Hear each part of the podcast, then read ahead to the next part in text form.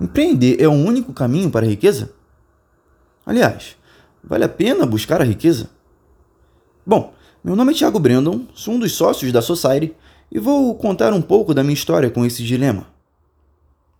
Quando criança, eu achava que dinheiro era algo banal que o homem só deveria viver com o suficiente para ter uma vida tranquila. Isso fazia sentido para mim na época. Bom, quando os preços das coisas aumentavam, não era eu que tinha dores de cabeça, e sim os meus pais. Com 17 anos, passei em um processo seletivo para me tornar oficial do Exército. Com 18 anos, eu era segundo tenente, ganhava mais de 7 mil reais por mês e mandava em pessoas com mais de 40 anos de idade e 20 anos de exército.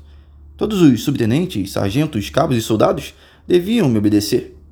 Nessa condição, um jovem como eu tinha tudo para empinar o nariz e ficar se achando, mas eu sabia que todos aqueles sargentos e subtenentes tinham muito mais experiência do que eu, tanto de vida quanto na carreira militar.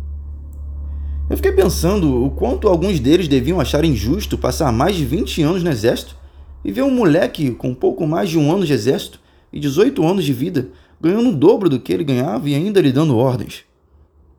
Eu mesmo achava isso injusto, pois pela experiência deles, eles entregavam muito mais do que eu poderia entregar. E foi aí que de fato eu compreendi o que é o dinheiro. Inusitado, né? Dinheiro não é apenas um, uma nota de papel impressa pelo Banco Central. Na verdade, é muito mais do que isso. O dinheiro é uma representação da qualidade e da quantidade daquilo que entregamos para a sociedade.